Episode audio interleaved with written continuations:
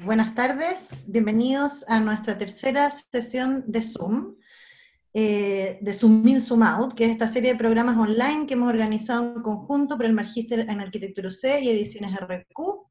El nombre de estas sesiones no solo refiere al software de reuniones virtuales o al juego de procrastinación arquitectónica frente a la pantalla de CAD, sino también a las escalas y puntos de vista en que los temas son abordados. El zoom in es la mirada profunda y en detalle, el zoom out es la distancia necesaria, tanto para la crítica como para una mirada global de los problemas actuales.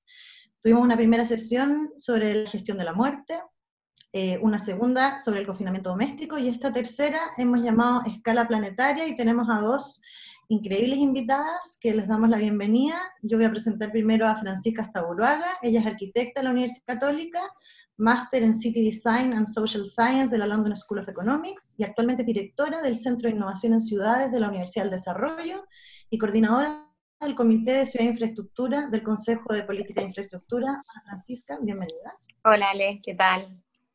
Hola, hola Mancho. Eh, hola, y yo voy a invitar, a eh, presentar a la Paloma Infante, eh, que es abogada de la Universidad de Chile, máster en Derecho Ambiental de NYU. Fue jefa de la División Jurídica del Ministerio del Medio Ambiente y abogada de la Superintendencia del Medio Ambiente y actualmente jefa del área ambiental y regulatoria del Estudio de Abogados Morales y IBESA, además de ser profesora en Magíster en Derecho Ambiental de la Universidad del Desarrollo. Así que muchas gracias, Paloma, por haber aceptado nuestra invitación a conversar sobre esta escala planetaria. No, gracias a ustedes por la invitación. Oye, y para partir, em, una pregunta eh, en general, de, paso, antes, antes de partir, quizás quisiera agradecer también a, Nico Navarrete, que está en los controles, y a, Cristian Valenzuela, que van a estar ahí recibiendo las preguntas que ustedes dejen por el Facebook Live y que las vamos a hacer al final a nuestras invitadas. Pero para, partir con esto de la escala planetaria, eh, tenemos que recordar que por definición una pandemia tiene escala, planetaria, una pandemia como la del coronavirus. Eh, pero esta quizás es la primera vez que la pandemia ocurre en un entorno globalizado, donde tenemos información simultánea de lo que pasa en distintos lugares del mundo. Y en ese sentido uno podría decir que tiene un alcance similar al calentamiento global. Em, por lo tanto, quisiera partir preguntándoles tanto a Francisca como a Paloma eh, qué similitudes y qué diferencias ven ustedes entre estos dos fenómenos de escala planetaria. No sé, ¿qué en parte? Yo puedo, decir como primero que en el fondo, y esto no lo estoy diciendo yo, lo está diciendo todo el mundo, eh, yo creo que es una primera, una primera ocasión en que tenemos a nivel global la oportunidad de encarnar, o sea, de sentir en el cuerpo y en nuestra experiencia diaria el hecho de que somos un sistema interconectado. Nunca antes, eh, en ninguna otra experiencia nos había hecho tener una, una noción tan, tan cercana, tan cercana a nuestro sentido, incluso tan comprensible, de que lo que pasa eh, en, en, un pueblo en China o, o lo mismo, en una feria, eh, puede llegar a tener un impacto a nivel global. Y en ese sentido, es exactamente igual que, que, el, que el cambio climático. Y nos hace sentir como desde la fragilidad esto de que somos parte de un sistema. Tenemos una fragilidad común. Eh, yo creo que además, como que el calentamiento global y la pandemia son esta especie como de, de basura bajo la alfombra que, o sea, tienen orígenes distintos una cosa es una cosa que hemos hecho por mucho tiempo y no queremos ver, la vamos escondiendo. La otra como que nos llegó la visita, digamos, y se ve toda la mugre de la casa. Pero tiene que ver con eso, tiene que ver de error. Eso siento yo que es la similitud más grande. ¿Tú, Paloma? ¿Estás con... Espérate, Paloma, estás sin, sin sonido. ¿Ahí? ¿Se escucha? Sí, sí, perfecto. Sí, yo coincido con, con la Francisca en, esta como interconexión en el fondo, que es un elemento clave de similitud entre estas dos eh, grandes crisis, la pandemia y, el, y, la crisis climática, ¿no es cierto?, más que el calentamiento global. Eh, y hay muchos otros factores comunes también, como eh, las consecuencias, los impactos que tienen estas dos megacrisis en el desarrollo de la humanidad al futuro, Em, y cómo entendemos cómo vivir el, el, mundo de aquí en adelante. ambas requieren medidas urgentes, más allá de que el cambio climático se proyecte un poco más allá, ¿no es cierto? Eh, son dos eh, crisis que requieren tomar medidas desde ya.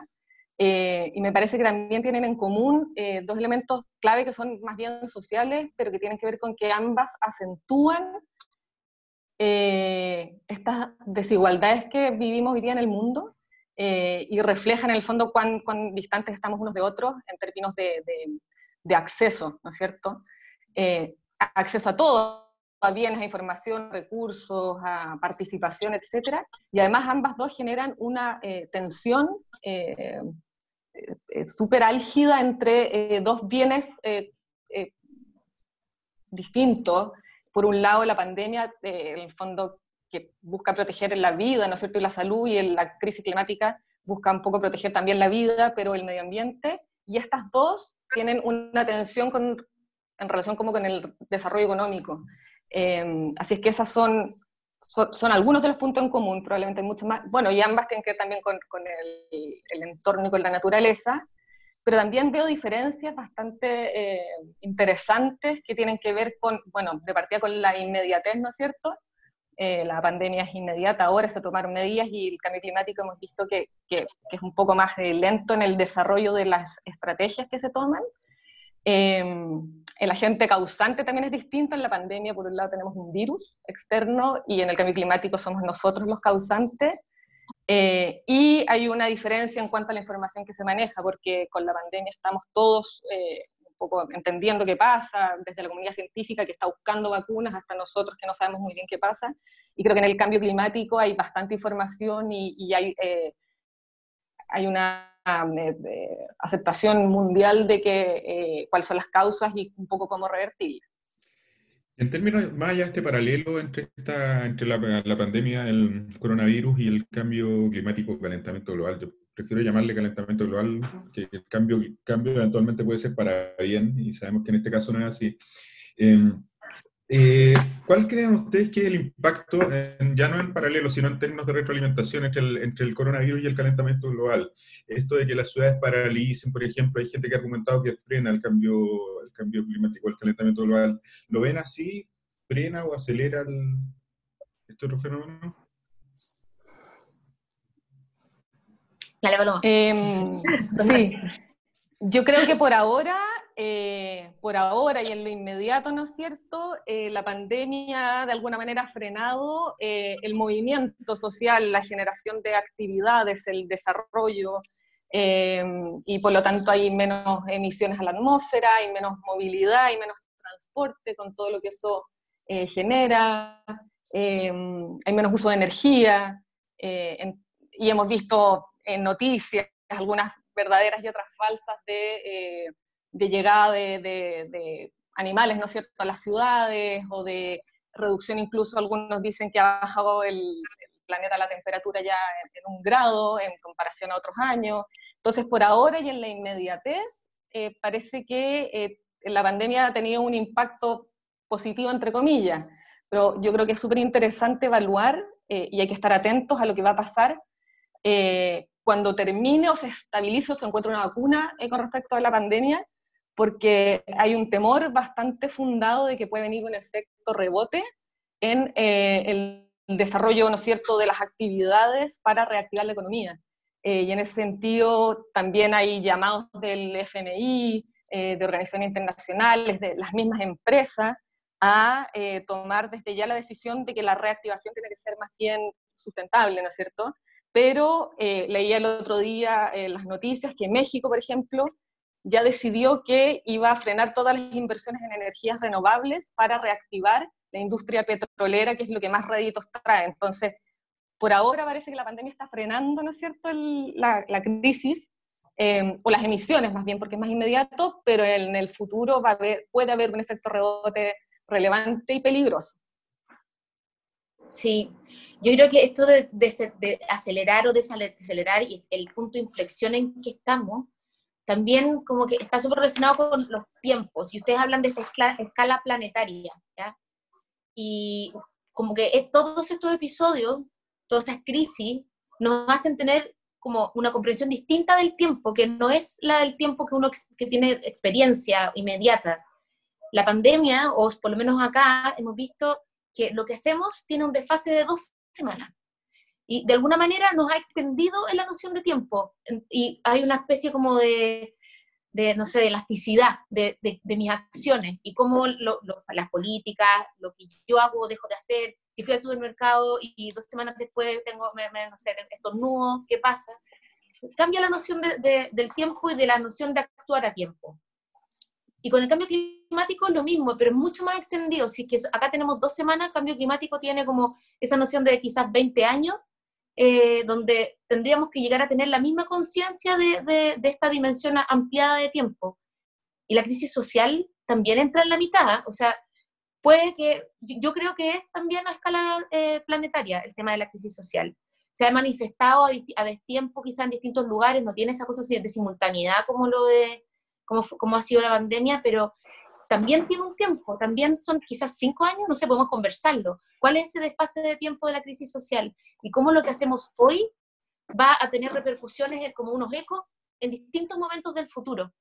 Así como lo que hicimos antes, va a tener ecos en distintos momentos, ahora en este lugar.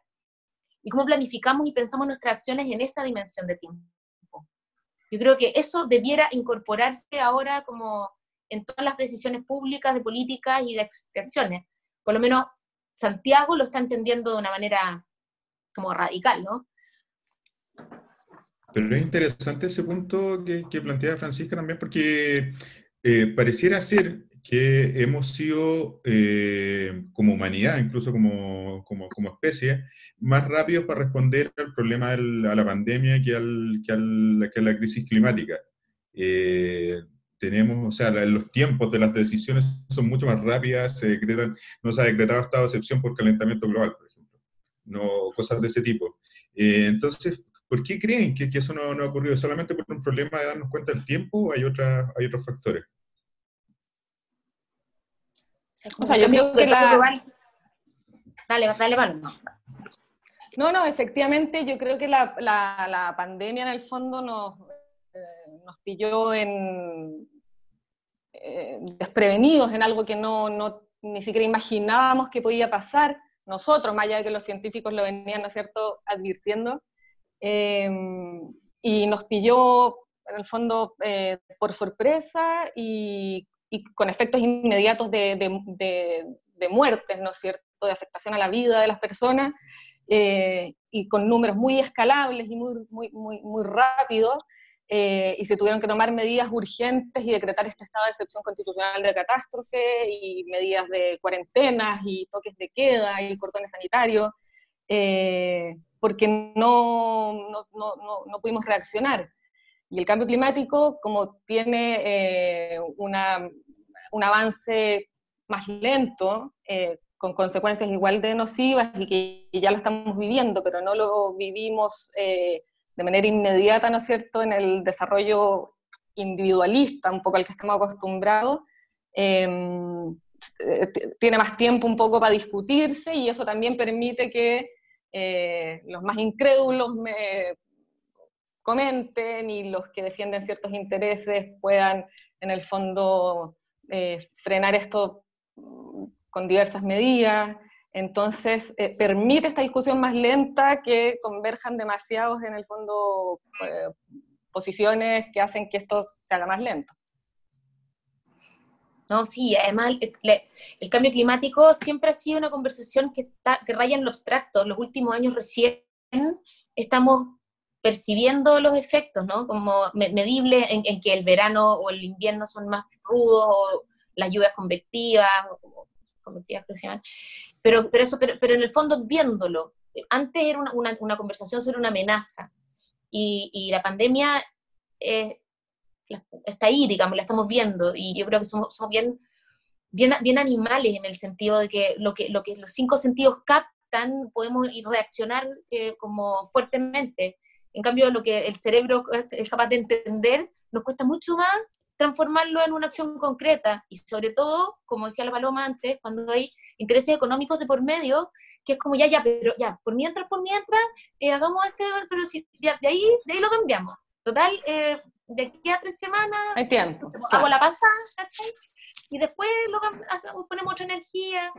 Y yo creo que ese, ese, como el daño o la, o la, fragilidad implícita en ese pensamiento de decir, ya, mira, primero, primero yo voy a hacer lo mío y de ahí me preocupo el cambio climático, eso es lo que nos, como que nos, nos chocó en la cara con la pandemia, porque, porque somos frágiles. O sea, no, e, esto de verdad es un ensayo general de un eventual evento climático que nos va a tener igual de como encerrados o limitados o eh, de alguna manera enfermos, como por una inundación o por una sequía, no sabemos.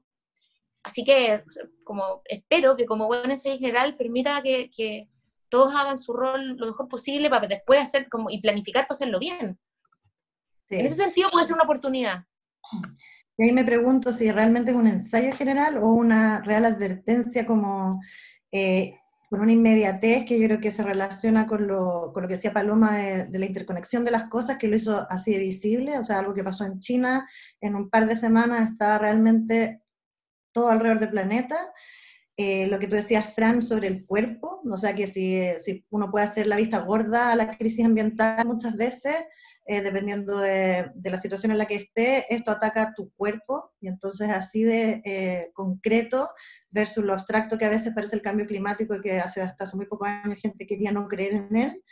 Eh, y también como en términos más conceptuales, que yo creo que hemos tenido tragedias, crisis importantes durante la historia, pandemias anteriores, pero esta va a ser la única que tenga como una memoria planetaria, o sea, que nos afectó a todos y eso, no sé si será un ensayo de cómo reaccionar, pero una advertencia eh, muy grande. Y, en eso, con respecto a esto que ya entendemos que tenemos un problema de esta escala, em, ¿cómo ven ustedes esto que se ha enfrentado de forma fragmentaria? Eh, por un lado, por medios de gobiernos nacionales que han tomado posturas bien distintas y podemos comparar todos los países al mismo tiempo y sus resultados, pero más aún el caso chileno y en este sistema como municipalizado que tenemos, que cada comuna también ha tratado como de actuar por sus propios eh, impulsos. Mira, yo creo que vamos a tener una especie de ejercicio de política comparada eh, inédito. Eh, ante la misma crisis, ante la misma amenaza, el mismo problema, vamos a tener a todos los gobiernos de todos los países del mundo proponiendo alguna reacción o actuando desde donde estaban, digamos, eh, poniendo a prueba su sistema social, económico, político. Y lo mismo pasa a escala de ciudades o de ministerios. Y vamos a ver cuáles son esos modelos más eficientes que son capaces de dar mejor, de mejor manera una respuesta a las personas o de que tienen un, piso base de bienestar social, de salud eh, pública, de capacidad de reaccionar ante la crisis económica, y los que no, con el peligro de que también en esa, en esa eficiencia puedan aparecer como, como buenos eh, sistemas de control de, de, datos o de manejo de, no sé, de meterse en la, en la privacidad de las personas por ver si salen o no salen a la calle. O sea, no, la respuesta no es absoluta, pero vamos a tener un, abanico amplio de respuestas políticas y, y, de sistema para ver qué funciona mejor. Sí, y, complementando, y me parece súper clave lo que dice la, Alejandra en el fondo de estas reacciones eh, fragmentadas a una crisis global, y me parece que eso es una señal de nuestros tiempos también, de vivir absolutamente individualizados y, no, y con poco sentido de comunidad, Em, el cambio, la crisis climática nos dio alguna esperanza, ¿no es cierto?, de que había una, un trabajo interconectado entre, entre los gobiernos, porque sabemos que el cambio climático eh, tiene efectos globales, ¿no es cierto? O sea, lo que yo hago en, en, en, Chile, las emisiones de CO2 que se generan en América Latina repercuten en cualquier parte del mundo, ¿no es cierto?, porque son eh, contaminantes globales no locales y las, eh, Estados Unidos, y están las conferencias de las partes, y los NDC, y, etcétera. Pero así todo vemos a países como China y Estados Unidos desmarcándose, ¿no es cierto? O sea, ahí también hay un, un, una actitud individual. Eh, y, y, la pandemia, claro, uno hubiera esperado, ¿no es cierto?, que hubiera un, una acción conectada, eh, coordinada, transferencias de, datos, eh, compartir información de vacunas, eh, información científica, pero vemos que están los países compitiendo, ¿no es cierto?, por quién tiene la vacuna antes. Eh, nosotros nos vemos en América Latina compitiendo por quién tiene menos fallecimientos. es, bien, es bien loco lo que pasa y, y, ojalá aprendamos la lección, lamentablemente va a tener que ser a golpes, pero yo veo que hoy día, con todo lo que ha pasado incluso, seguimos en esta, en esta como actitud poco colaborativa que al final nos perjudica a todos, lamentablemente. Ahora también hay que reconocer que la OMS, que debiese ser la institución que da la pauta o debiese liderar toda esta, esta respuesta, eh, podría, no ha tenido una postura muy sólida, de hecho ha tenido varios titubeos, hemos visto acá que de repente dan recomendaciones que después las deshacen, eh, y los criterios no han sido muy claros tampoco. Eh, y, una pregunta que uno se podría hacer en términos de esta, de esta escala planetaria y pensando en las instituciones que están a cargo de, plantear esos problemas de escala planetaria, si esos titubeos de la OMS, por ejemplo, son extrapolables a la lentitud de las de lo que mencionaba Paloma, la Conference of Parties, eh, a la hora de mover el mundo a la acción, en, términos del freno al calentamiento global. ¿Lo ven ustedes asimilable? ¿Es un problema de la estructura de esas organizaciones internacionales o cuál es, dónde está el, problema?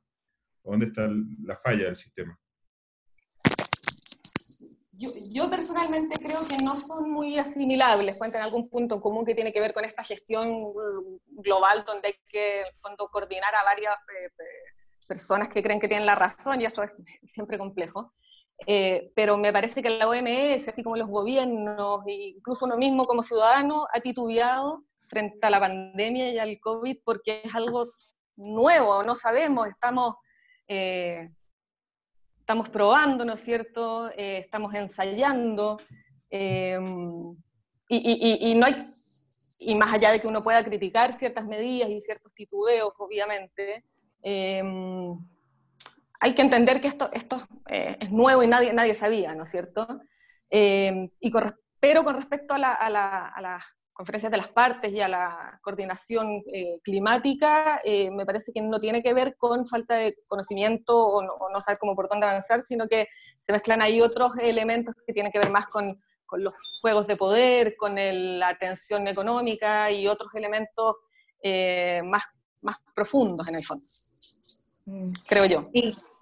Y además la pandemia, hay que decirlo, o sea, hoy es como ya obvio, pero yo, por ejemplo, participé en un montón de talleres que tenían que ver con las amenazas de la ciudad y cómo generar como mecanismos de resiliencia urbana y de todo lo que podía llegar a pasar, te puedo asegurar, el último, en la última línea abajo de probabilidad y de preocupación de cualquier tipo de gobierno de, de la ciudad estaba la pandemia. O sea, ciberataque estaba más arriba y otras cosas que nos parecen más lejanas eran mucho más la pandemia era como sí, ya, bueno, ok, algún día, no sé, está bien que esté en la lista. Y entonces en ese sentido uno, piensa, por un lado, bueno, quizás la OMS tenía como una cantidad enorme de temas previos a la pandemia, como que igual lo puede haber puesto ya, pero es el único organismo que podría haber estado medianamente preparado para, para ello. ¿ya? Eh, entonces ahí, obviamente que de nuevo, entra dentro de la lógica de la, del cambio climático, así como, como ya así de, ok, algún día puede que, pero tenemos otras cosas más urgentes, ¿no? Y ahí es donde no, existen los protocolos, está acá, todos los países están un poco como avanzando a tientas para ver qué hacer, sin una, sin una directriz demasiado clara, porque nadie pensó que esto fuera a pasar. Y ahí es donde tenemos que también ser inteligentes y decir, ¿cuántas cosas más pensamos que no van a pasar? ¿No? o sea, ¿cuál es esta lista de cosas de lo improbable que hoy en día, hasta lo más raro puede entrar dentro de eh, la puerta del diario el día siguiente? Yo creo que estamos todos un poquito más abiertos a, no sé si la invasión alienígena, pero un montón de cosas anteriores también, aunque después puede que tenga que tragar mis palabras. en el caso de Chile son reales, que en el caso de Chile la invasión alienígena llegó un poco antes. sí, de hecho. Dentro de las imágenes que tú mencionas, Fran, como improbable, hemos visto estos días todos estos animales tomándose las ciudades, ¿no es cierto? Eh, como que este confinamiento ha traído como este retroceso, Por un lado, esta toma de la naturaleza, eh, que la hemos visto así como con una suerte de felicidad, pero habla también de esta parálisis de las transacciones económicas y esta idea de growth que lleva un tiempo en el aire, eh, que parecían inviables, ¿no es cierto? Pero hoy día es una realidad. Somos menos productivos, nos movemos menos, como decía Paloma. Si ven esta alternativa como una viable en términos medioambientales, desarrollo, o en realidad es otro modelo de desarrollo, lo dejo abierto. Aquí las economistas. A ver, me, lanzo yo. Dale. Em, el, decrecimiento lo que, lo que, plantea, ¿no es cierto?, como su nombre lo dice, es, reducir, ¿no es cierto?, es para frenar, em, localizar, em, cooperar, eh, y, la verdad, me parece que debiésemos avanzar hacia allá en el largo plazo, eh, aprendiendo las lecciones, pero eso requiere un ejercicio estructural bastante relevante en términos de, democracia y de toma de decisiones, em, que estábamos empezando, ¿no es cierto?, a, pensar, em, y considerando que el, efecto de la pandemia es, por un lado, obviamente un impacto terrible en la salud de las personas, eh, pero también en el, impacto como económico y de ingreso y desarrollo de actividades económicas de eh, las mismas personas, las familias y los países, em, el decrecimiento debiese eh, evaluarse a largo plazo en una transición reflexionada y participativa em, y, educada, ¿no es cierto?, cuando haya eh, una cancha más, más pareja, quizás, eh, pero por ahora me parece difícil y creo que, lo a lo que hay que apuntar es en el fondo a una economía sostenible. Eh, de hecho, los, que apoyan el decrecimiento son, no les gusta el, concepto obviamente de, desarrollo sostenible, eh, pero, pero creo que por ahora hay que apuntar más bien a eso, a, a reactivarse, pero de una manera sana, con menos emisiones, Em, más equilibrada eh, y transitar eventualmente un modelo más eh, local de gobernanzas eh, más localizadas y de, economías locales, pero en un tiempo más largo. yo el, el, decrecimiento no lo conozco en detalle como, si, como propuesta, no, no sé cómo se operacionaliza. Los principios, claro, parecen todos súper correcto, digamos. Pero, pero no sé si es ese el sistema que, tenemos que implementar. Lo que sí creo es que el sistema que, económico que tenemos, el que nos, el que, en el que hemos estado funcionando los últimos, no sé, 200, 250 años, no es intrínseco a la naturaleza humana, es un invento, ¿ya? Que se implementó a raíz de cierta manera de producir y de cierta manera de organizarse eh, también. es, muy circunstancial. Y eh, además tiene un problema serio, que es que no premia el equilibrio. Como cualquier sistema ecológico, cualquier organismo, tiende a un nivel, a un la salud de ese sistema es un equilibrio, un equilibrio donde hay crecimiento, también hay eh, eh, destrucción, pero todo tiene al final del día como una manera de funcionar que lo sostiene en el tiempo.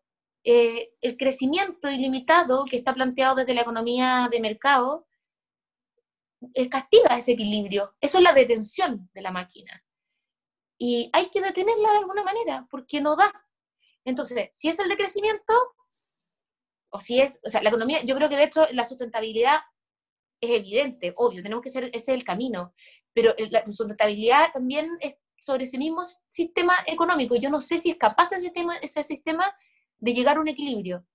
Y ahí creo que hay una necesidad enorme de inventar un sistema más inteligente. O sea, el mercado realmente no es parte de nuestra esencia humana, ni biológica, ni, ni, ni, nos ha hecho tan bien como creíamos. Tenemos que ser un poquito más inteligentes como, como, como especie y inventar un sistema de intercambio que nos haga bien, que no nos haga mal. Yo te he escuchado varias veces, Fran, en otros lugares hablar de cómo esta sustentabilidad entendida como en tres dimensiones, social, económica y ambiental, y hoy día han salido como las tres crisis de la mano. O sea, pareciera que en ese equilibrio requiriera este estallido social, esta crisis ambiental eh, y una reformulación como de, de la idea de economía o de crecimiento que, nos, que está desajustando este sistema. Absolutamente. Y, algo minúsculo y microscópico eh, eh, al final es lo que hace que todo colapse, ¿no? que hay, dos, hay, dos, puntos ahí que, son súper interesantes lo que estás diciendo, Fran, porque por una parte, el planeta es finito, o sea, tiene uno, de hecho es redondo, eh, nosotros sabemos dónde termina hacia arriba y hacia todos los contornos, eh, y por ende la, la, cantidad de materia y de recursos que hay son finitos, están delimitados por el tamaño del planeta. Eh, y em, el crecimiento infinito, por ende, no, o sea, tiene, es lógicamente inviable en ese sentido. O sea, no, no, no, tiene, no hay de dónde sacar más recursos en algún momento, nomás y sabemos, probablemente nos estemos aproximando a eso y quizás hace 250 años no existía esa conciencia, de esa finitud o se veía que el planeta todavía seguía dando. Pero por otro lado está lo que tú decís de, que el, organismo más chico, del, si es que se puede llamar un organismo, un virus, eh, finalmente hace colapsar todo esto. Eh, y eso nos lleva a otro tema, que es un problema más bien ecológico, que, que, es interesante también de conversar. El hecho de que la pandemia es un problema también de la coexistencia entre los seres humanos y otras formas de vida, u otros ocupantes del planeta, como los virus, por ejemplo. Eh, y la pregunta es si esta pandemia, si el, si el, coronavirus, eh, si ustedes creen que pone en duda esta tesis del, del antropoceno, que se ha venido discutiendo tanto en los últimos años, de que el planeta ya es man-made, por así decirlo, eh, si, si, es tan así, eh, esta idea del antropoceno. ¿Cómo lo, cómo lo ven ustedes? Yo personalmente le, me gustó mucho ese acercamiento y, esa reflexión y, he escuchado estas tesis que, que, plantean en el fondo que, que este pequeño virus eh, se infiltró en, nuestra sociedad y dejó la escoba y por eso somos más frágiles y qué sé yo. Em, pero, pero, pero, yo lo veo de, otra manera, la verdad. Yo creo que esto hoy día es pandemia y tiene el nivel de crisis que estamos viviendo, no por culpa de un, virus que se infiltró, eh, sino precisamente por culpa del antropoceno y del hombre. Es decir, siempre hemos eh, cohabitado con virus y los virus son obviamente esenciales para eh, el, desarrollo de las especies, ¿no es cierto? Los, hacen que las especies vayan buscando mecanismos de defensa y de evolución, por así decirlo. Y, el virus, y, bueno, y siempre ha habido virus, y em, el hombre al, al infiltrarse, al meterse, al ir más allá y ir a buscar, ¿no es cierto?, siempre más allá, y meterse en hábitats en donde no debiera estar naturalmente, se expone a em, ser contagiado eh, y no es capaz de reaccionar eh, a tiempo porque no ha generado em, medidas de investigación, eh, no ha generado mecanismos de eh, habitabilidad que permitan que esto eh, no se contagie de manera escalada, como lo hemos visto. vivíamos con una condición basal crítica, con muy mala calidad del aire, con mala calidad de vida, con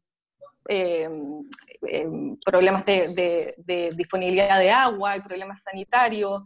Y toda esa situación antropocénica, en el fondo, hizo probablemente que esto fuera una pandemia. De lo contrario, no hubiera sido una pandemia. Eh, estamos tan interconectados, vivimos tan mal, con tan mala calidad de vida, con tan poco acceso a, medidas de cuidado, ni hablar de la salud, de los sistemas de salud, etcétera, que, que eso llevó a que esto fuera una pandemia, pero no es que el virus en sí mismo haya sido una pandemia. Yo lo veo así. Sí, de hecho, yo pensando mientras tú hablas, Paloma, eh, es verdad que finalmente este virus se transformó en pandemia porque existe un nivel de intercambio global de bienes, pero sobre todo en este caso de personas, dado por una economía que busca y busca nuevos mercados, nuevas interconexiones, nuevos intercambios, hizo que en dos meses, en el fondo, este virus estuviera distribuido por todo el planeta. Que, y que sean condiciones de naturales no hubiera sucedido. ¿ah? Entonces, somos nosotros el vehículo. el, antropoceno es, el, como el medio por donde se expandió y este medio está como distribuido por todos lados y con una sensación de poder absoluto además sobre todo lo otro. No sé, hay demasiadas lecciones de humildad que sacar, yo creo, de todo lo que está pasando, ¿no? O sea, estamos, estamos, hemos manipulado eh, el medio ambiente a niveles extremos, al nivel de que somos nosotros los, los mismos como somos la enfermedad, somos el vehículo de la enfermedad. Entonces, como, no sé cuáles son las acciones que se desprenden de esto, porque es muy difícil tener, tener, como noción de cuáles son los pasos a seguir, pero al menos yo creo que hay que empezar a pensar las cosas desde un lugar muy distinto y con mucho menos, mucho más humilde, con menos omnipotencia. Yo creo que ese, el, antropoceno, digamos, eh, ha sido demasiado, eh, no sé, ha aplastado demasiado todo lo otro. No sé si está en crisis, no sé si va a desaparecer, pero al menos tiene que empezar a actuar de una manera, operar de una manera diferente. Otro aspecto que esta pandemia ha hecho evidente, ¿no? Es eh, las desigualdades económicas y sabemos que cuando este virus ha llegado a los sectores como más vulnerables es donde más fuera de control está. Eh, y probablemente, ¿no es cierto?, ocurre lo mismo con la crisis ambiental o el calentamiento global. Eh, y ahí volvemos a esta sustentabilidad también social, pero podría ser que al atacar estas desigualdades nos permita enfrentar ambas crisis y no compartimentadamente, sino que entendiendo que no es subir los muros, sino que eh, es ahí mismo donde más vulnerable se vuelve el problema. Sí, un temazo. Em, y es la lección al final del día, ¿no es cierto? Para mí eh, es la clave. Eh, yo creo que efectivamente la, crisis, las crisis, crisis climática, eh, crisis sanitaria, eh, revelan, a los que no hayan querido ver hasta hoy día, las enormes desigualdades con las que vivimos y las acentúan. O sea, las evidencian, las muestran, pero además las acentúan. por el sistema en el que vivimos, donde obviamente los más vulnerables tienen menos acceso, ¿no es cierto?, a, al cuidado, a la salud, a, la recuperación después, al acceso al ingreso diario, eh, etcétera, lo que, lo que todos sabemos probablemente. Eh, pero también me parece que las desigualdades, a su vez, acentúan las crisis, o sea, es una simbiosis. Eh, en un mundo desigual, en una sociedad desigual, las crisis obviamente se acentúan por muchos motivos y por lo tanto atacando ese, ese, ese, origen de desigualdad debiesen eh, al menos eh, reducirse las crisis. Eh, obviamente en la pandemia, no sé si el efecto sea inmediato porque atacar la desigualdad tan arraigada como está requiere un ejercicio mayúsculo, pero si, si, se logra, obviamente se, se, se, se atacan las crisis también. ¿Por qué? Porque eh, una de las claves también es, la educación, ¿no es cierto? Y la participación y el acceso a la información que se maneja, aquí, de las cosas que se han también como relevado eh, en, estos, en estos tiempos. Eh, con menos desigualdad hay mejor acceso a la educación y por lo tanto más información, más participación, más accountability, más control ciudadano sobre lo que está pasando, eh, mejora las condiciones basales, ¿no es cierto? Y por lo tanto eh, la sociedad está más preparada para enfrentar lo que viene, eh, se pueden tomar medidas preventivas y una serie de cosas que se logran con una situación más igual en, la, en la sociedad. bueno, ni, hablar de obviamente los impuestos, ¿no es cierto? Y los ingresos que debe recibir el Estado para tener medidas preventivas y poder en el fondo, em, adaptarse y otras cosas. Entonces, las desigualdades acentúan la crisis y la crisis acentúa la, desigualdad. Tú mencionaste ahí, Paloma, la salud, pero cuando hablamos de esta desarticulación a escala planetaria, eh, pareciera que necesitamos más y más acciones coordinadas, no solo en salud pública, educación pública, como que con más fuerza eh, se hace ver eh, este sistema como desmembrado, desarticulado, que, requiere como más fuerza responder de forma coordinada. Absolutamente, y educación y salud es lo primero que uno, ¿no es cierto?, em, piensa, pero ustedes arquitectos, me imagino que saben mejor que yo, que también el desarrollo urbano y de una ciudad y cómo se segregan en el fondo las, las, las comunidades, los barrios, también en el fondo son foco de eh, de, crisis y eso también en el fondo debiese eh, mejorarse eh, como un, un, derecho humano, obviamente. O sea, eso que tú dices un poco se podría traducir en que somos todos tan fuertes como el eslabón, el eslabón más débil de la cadena. O sea, se rompe el sistema o se generan las grandes amenazas donde están las mayores carencias. Y eso al final nos viene de vuelta a todos. O sea, si existen barrios que son muy vulnerables, donde la gente vive hacinada, donde no hay manera de, protegerse de, una, un contagio masivo, eso al final del día es malo para, no es solo malo para ellos, es malo para todos. Estamos todos en, el, mismo, en el mismo carril, digamos. Y nunca antes, como yo creo que habíamos, vuelvo a, este, esta cosa de, encarnar todo, todo, como sentir en el, en el cuerpo ese, esa, esa dimensión de la, de la, de la inequidad, que al final es un, es un mal de mi sistema, de mi sistema eh, social, de mi sistema humano, que y al final, como estamos todos en esa. Yo siento que tenemos que, vuelvo al tema económico, eh, reinventar esta, este, este, esta forma como de premiar el, al que gana y al que acumula, que al final, porque ganó y porque acumuló, al final atrae más y vuelve a acumular y empieza a generarse de alguna manera nodos de lo bueno, de todo lo que sí funciona, versus los nodos de las carencias, que son los que no ganaron, los que no, no, lo lograron, los que no tienen en el fondo esa... esa eh, en, la competencia perdieron y por lo tanto acumulan cosas malas. Y, y en eso, eso está en la crisis social, eh, súper evidente. Eh, vimos que los sectores más, más, más vulnerables fueron al final los que generaron que todo el sistema colapsara porque ya no daban más, ¿ya? Lo mismo pasa ahora con la pandemia, donde más se genere contagio, va a ser algo que va a hacer que todo esté enfermo por mucho más tiempo.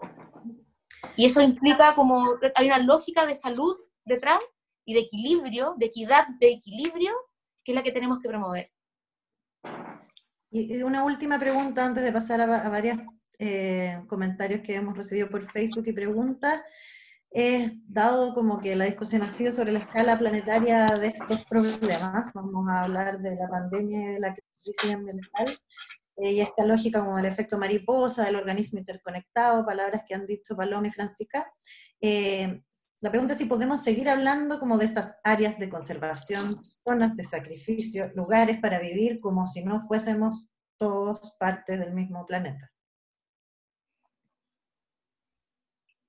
Ojalá dejáramos de, hablar de zonas de sacrificio, eh, pero lamentablemente, más allá de que estamos interconectados, o por más interconectados que estemos, de todos modos hay, hay eh, lugares de, de, primera y segunda categoría, lamentablemente. Em, las zonas de sacrificio son, bueno, uno haciendo un juego medio irónico podría pensar que el planeta es una zona de sacrificio, ¿cierto? Completo. Eh, pero lamentablemente no es así porque el planeta está viviendo una crisis climática de manera global, pero además hay zonas que están viviendo crisis peores eh, a las que vive el planeta en general, eh, como para un poco dimensionar la gravedad de lo que pasa en esas zonas donde están exacerbados, ¿no es cierto?, los impactos Em, y donde además vive eh, comunidad vulnerable. Eh, entonces, si todo el planeta está viviendo una crisis eh, climática, las zonas de sacrificio están más, más afectadas aún. y lo lamentable es que no, no, no, fue al azar, ¿no es cierto? Es por decisiones expresas que se han ido tomando de desde definir determinados eh, usos de suelo, eh, ¿no es cierto?, para actividades más peligrosas o, molestas en ciertas zonas industriales, eh, donde vivía gente antes, hasta condiciones geográficas que han hecho que esas zonas sean más aptas para que se instalen industrias, pero sin considerar y yo, sin querer hacer como una apología al desarrollo industrial, porque eh, me parece que si es equilibrado, eh, debiese funcionar, si es equilibrado, las reglas están claras, y hay, y hay un, un, gobierno en el fondo eh, y un Estado más bien activo en su rol, eh, debiera funcionar. El problema es que eso parece que no está pasando. Entonces, claro, está todo interconectado, pero hay zonas que están más, más afectadas eh, lamentablemente. Sí, y, yo creo yo quiero volver a la, alegoría de la, de la mugre, de meter la, sociedad bajo la alfombra, un poco como que hemos estado durante mucho, mucho tiempo con una especie de, de lucidez selectiva, como que vemos, entendemos y queremos vivir en este pedacito de la, de, la realidad, y hay otra parte que como que por, por, ahora no me molesta, está ahí, no la veo, está escondida. Y se acabó. O sea, yo, y hay resabios de eso todavía. Estamos, hay discusiones políticas de gente que todavía está como viendo solamente el pedazo que le conviene de la realidad. Y yo creo que se, está bien, se acabó, reventó, reventó eso. Y espero que no estemos, hay una sensación igual un poquito de fin de mundo, yo creo que todos la hemos tenido, que da un dolorcito de guata de repente, como decir, ya, ok, esto se va a pasar, ¿cierto? Se va a pasar, mm. se va a pasar, obvio. Y después uno la duda. Pero, pero por lo menos creamos que tenemos la oportunidad de, de empezar a agarrar lo que hemos mm. estado acumulando, esa mugre, y vamos a empezar a limpiar y empezar a meter, a ponerla en la plantita la mugre, para que crezca la plantita al lado, o, hacer algo y darnos cuenta que no podemos seguir como, mm. como simplemente eh, tirándole a la pieza al lado es lo que, lo, lo, lo que nos sobra. Eh, y en ese sentido hay que inventar sistemas productivos, la paloma probablemente es mucho más experta que yo en eso, las cadenas completas, eh, empezar a pagar, o sea, todo esto de volar por el mundo y ser una sociedad global, que en dos minutos está en todos lados y que entre medio la cantidad de CO2 es que no existe, es invisible, no, no, no opera, no hay, nadie la paga, nadie, la, nadie se hace cargo, solamente existe como parte de este beneficio maravilloso de volar. Yo creo que ese, ese tipo de lógicas se están, están en sus últimos días, o, sea, o por lo menos debieran estar en sus últimos días. Pero eso, eso supone que, o sea, habrían, habrían como tres, tres, tres alternativas dentro de eso. Una sería que de, saliendo de esto volvamos al business as usual, haciendo como si nada pasara. Otra es que efectivamente se acabe el mundo. Eh, y, sea, y, sea la, sea, el apocalipsis. y, la, tercera sería que se acabe, se acabe este mundo, así como R.E.M. de The End of the World as We Know It, y que aparezca otra, otra, otro posible mundo, eh, que sería la apuesta más interesante probablemente. Y en ese sentido hay una pregunta de que nos llega por Facebook Live de Renzo Marcino, que bueno, habla de que eh, hay un tema entre lo artificial y lo natural. Y pareciera ser que el cambio climático o, la crisis climática tiene que ver con que lo artificial ha ido extinguiendo la naturaleza. Eh, y si es, si es posible revertir eso, si se pueden resignificar esos términos, o si, si lo ven como un conflicto entre lo artificial y lo natural, ¿ustedes qué, qué piensan? Yo ahí... Eh, eso, casi no. yo solo quiero decir que no hay un artificial, o sea, como que hay, hay el, lo artificial es muy diverso. No sé si se puede meter lo artificial como concepto mm. todo en un mismo saco. ¿ah? Porque hay artificial que, que funciona y que, y que, tiene como una sinergia con lo natural y hay artificial que no. Eh, si no, lo otro es como aniquilemos, ¿no? porque somos productores de artificialidad desde que hicimos una ruca, ¿me entendí? Eh, yo creo que depende qué artificial, yo, así es muy genérico. Sí, y, complementando, eh, bueno, yo soy, soy, abogada y la definición de hecho de eh, medio ambiente, de la ley eh, sobre bases generales del medio ambiente, establece que el medio ambiente es un conjunto en el, en el fondo de elementos naturales y artificiales, y habla precisamente de lo artificial, eh, que, bueno, interactúan y, en el fondo eh, eh, tienen diversos condiciones y calidades que hay que preservar y proteger. pero habla precisamente de este conjunto de elementos artificiales y, naturales. Entonces, claro, el concepto artificial es súper amplio. Eh, la ley ambiental dentro de estos elementos como artificiales, que no son estrictamente naturales biológicos o, ecosistémicos que, protege, eh, protege em, todos los, por ejemplo, monumentos, nacionales, arquitectónicos, eh, arqueológicos y otras cosas que no son, ¿no es cierto?, no tienen un origen en la naturaleza como algo distinto a, a lo que genera también el hombre. Sí. Sí, o sea, bueno, mal que mal nosotros somos parte de esa, de esa naturaleza, queramos o no, por mucho que nos tratemos de creer distintos. Claro. Exacto. Eh, ¿Tú ibas a decir algo, Fran? No, que yo creo que, que de hecho hay, hay, artificialidad que es maravillosa. Yo creo que somos, somos creadores de, o sea, sumémonos como seres humanos, vivos y parte de lo, de lo natural, digamos, eh, como creadores de una artificialidad que es, también nuestro, es nuestro ecosistema, es nuestro hábitat y que tiene cosas que son fantásticas. No, yo en ningún caso pondría todo lo artificial como algo que se opone a lo natural.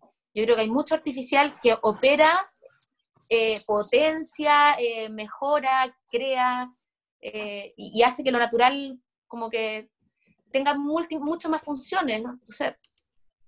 Somos arquitectos al final del día. Pura artificialidad. bueno, con esa, con esa apología de lo artificial de, la Fran, yo creo que es una, buena manera de, ir cerrando esta conversación a la que ya llevamos una hora y le agradecemos un montón que ha estado súper interesante los Han llegado más que preguntas, muchos comentarios que se suman a la, a la, discusión, lo que quiere decir que ha estado bien, bien interesante. Ale, no sé si quieres dar...